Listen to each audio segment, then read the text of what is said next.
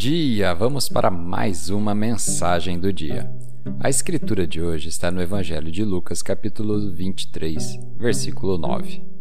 Mas Jesus não lhe deu resposta. O tema de hoje: em boa companhia.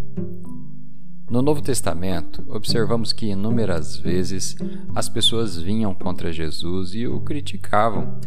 Muitas vezes nós lemos: Jesus não lhes respondeu uma palavra. Ele simplesmente não respondeu aos seus críticos. Ele não tentou convencê-los a mudar de ideia. Ele não ficou chateado porque alguém estava falando sobre ele. Não, ele apenas ignorou. Quando as pessoas vêm contra você por conta de ciúmes, tentando fazer você parecer mal, tentando desencorajá-lo, lembre-se de que você está em boa companhia.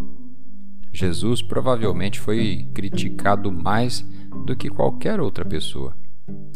E eu amo o fato de que ele não tentava se explicar, ele não tentava fazer com que todos o entendessem.